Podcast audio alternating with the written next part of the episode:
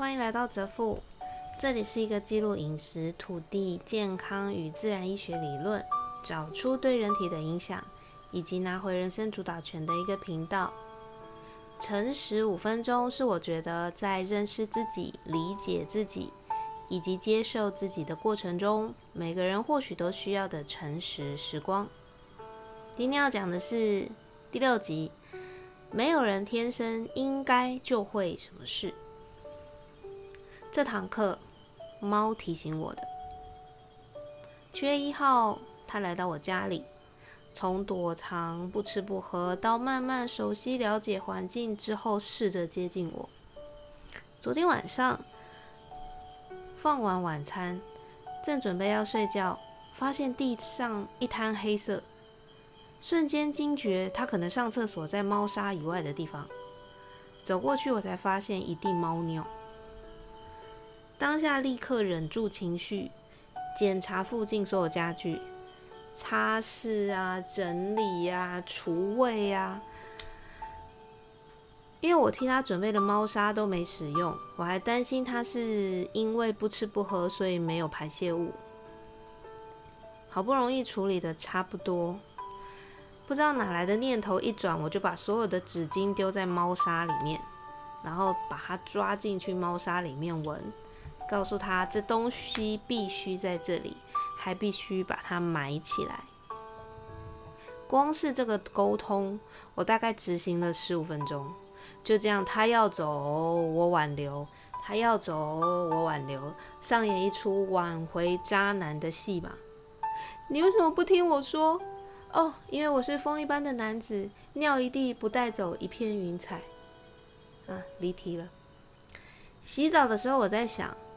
他才来这个世界不久，不要说好好上厕所、好好听话，都未必是一件他应该要会的事情啊。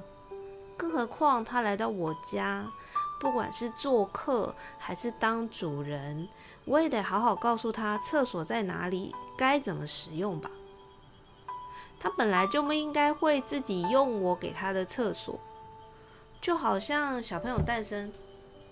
光是脱离尿布，学会告诉父母亲，而我想上厕所，加上到自己使用厕所，都是需要以年计算的事情。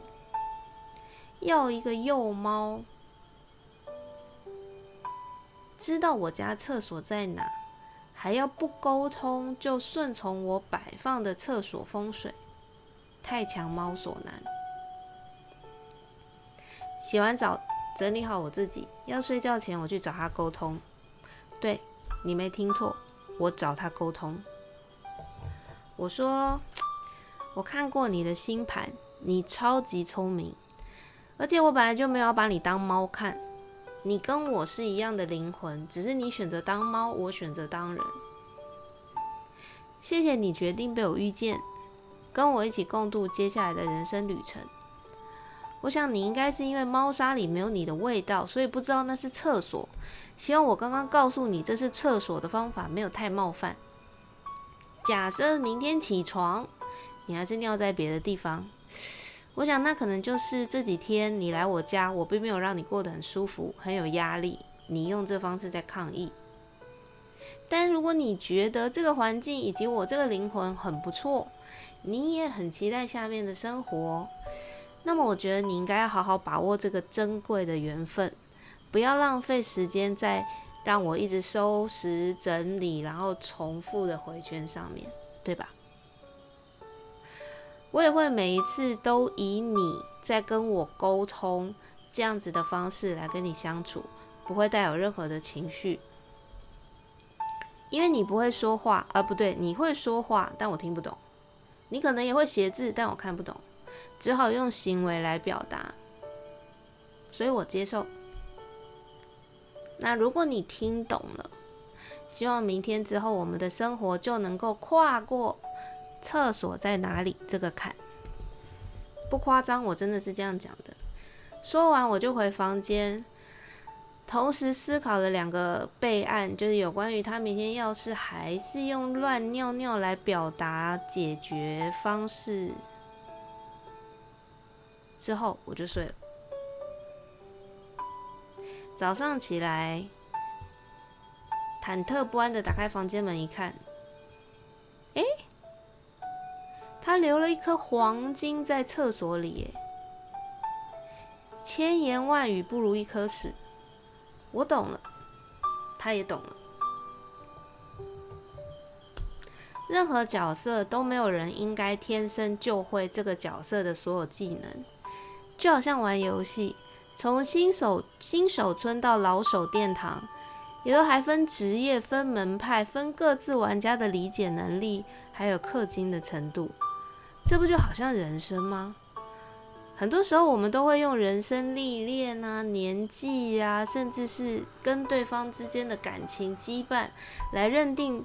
对方就应该是要如何对待自己、对待人生，然后会指手画脚，或是觉得我怎么老是看错人。但其实没有人天生就应该是老手，诶，没有人应该活在我们觉得的应该里面。我们所遇见的每个人，要是恰巧了扮演我们觉得完美的角色。除了应该好好感谢他之外，更重要的是要回头看一下自己吧。那我们有没有也恰巧扮演了对方觉得完美的角色呢？如果你没有遇到，那也没关系。想想我刚刚的例子，放下所有我们心里面所谓的应该，好好的打开五官，平等的去跟对方沟通。是不是就可以了呢？连猫都能听懂，你觉得跟人沟通还会难吗？